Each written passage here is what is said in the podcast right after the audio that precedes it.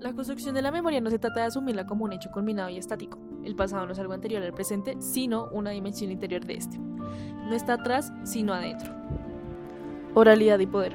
Herramientas metodológicas. Beach B y Zavala B, 2004. Mi nombre es Ana Barreto, estudiante del Colegio Americano de Bogotá de grado 11. Y mi intención con este podcast es que nos adentremos en la cotidianidad colombiana a través de los libros e historias únicas. Los libros son un gran camino de historias, que relatan hechos ya sean fantásticos, de terror, de ficción, de drama, amor, entre otros. Estos producen muchas emociones e interceptan en nuestras vidas. Pero, ¿qué pasa cuando los libros, además de introducirnos en una realidad, muestran la nuestra?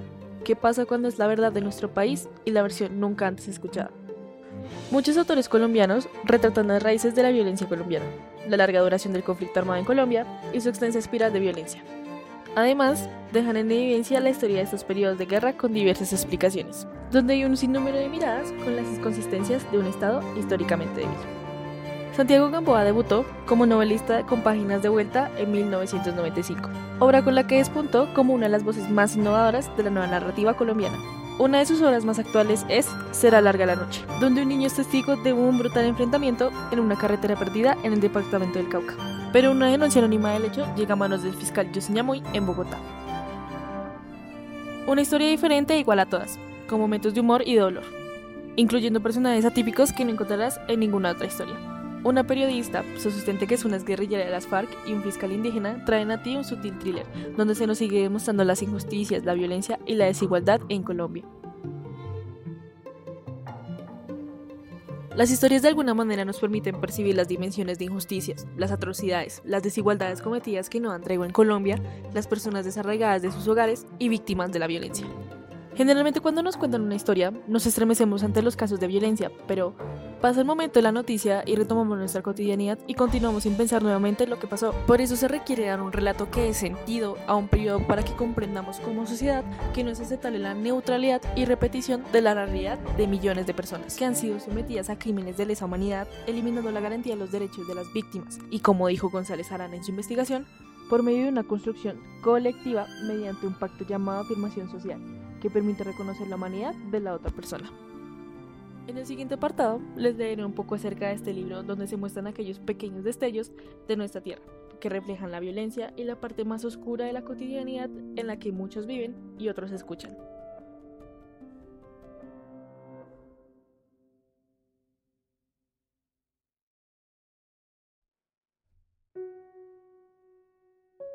Su lugar era especialmente grande, aunque no el más cómodo ni de fácil acceso en el edificio. Tenía baño con ducha, un espacio triangular con un sofá de mimbre y otros dos sillones, más una mesa de computadora e impresora, teléfono y un viejo fax prácticamente sin usar. Al frente, un enorme ventanal de 4 metros por el que veía la Avenida de las Américas, el Cerro de Guadalupe y a lo lejos el pesebre de luces de Usme y Ciudad Bolívar, el paisaje del Open Proletariado del que, desgracia, emergían la mayoría de los casos de violencia, atracos, homicidios, apuñalamiento y balaceras, los robos menores y el tráfico de drogas.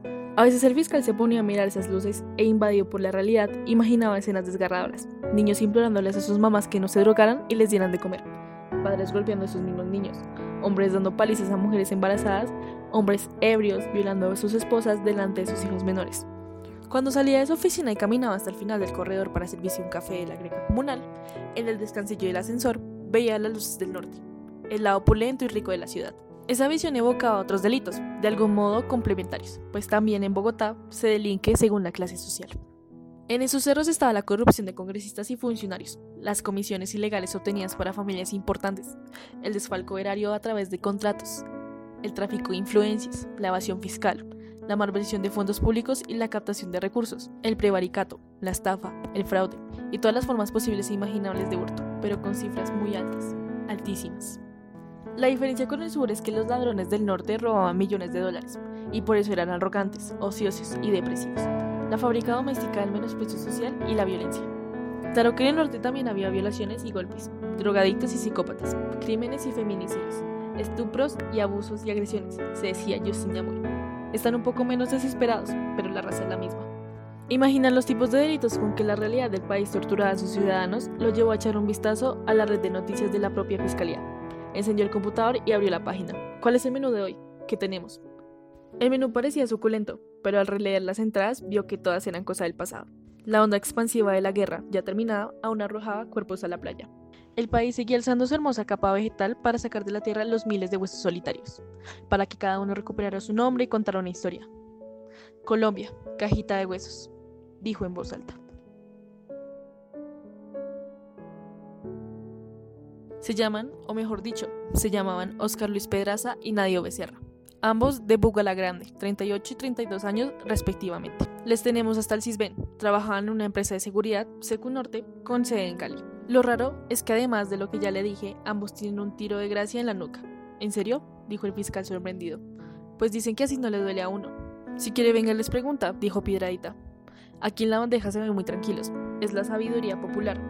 Lo que pasa es que a mí nunca me han pegado un tiro en la nuca, fiscal, pero eso no le puedo confirmar.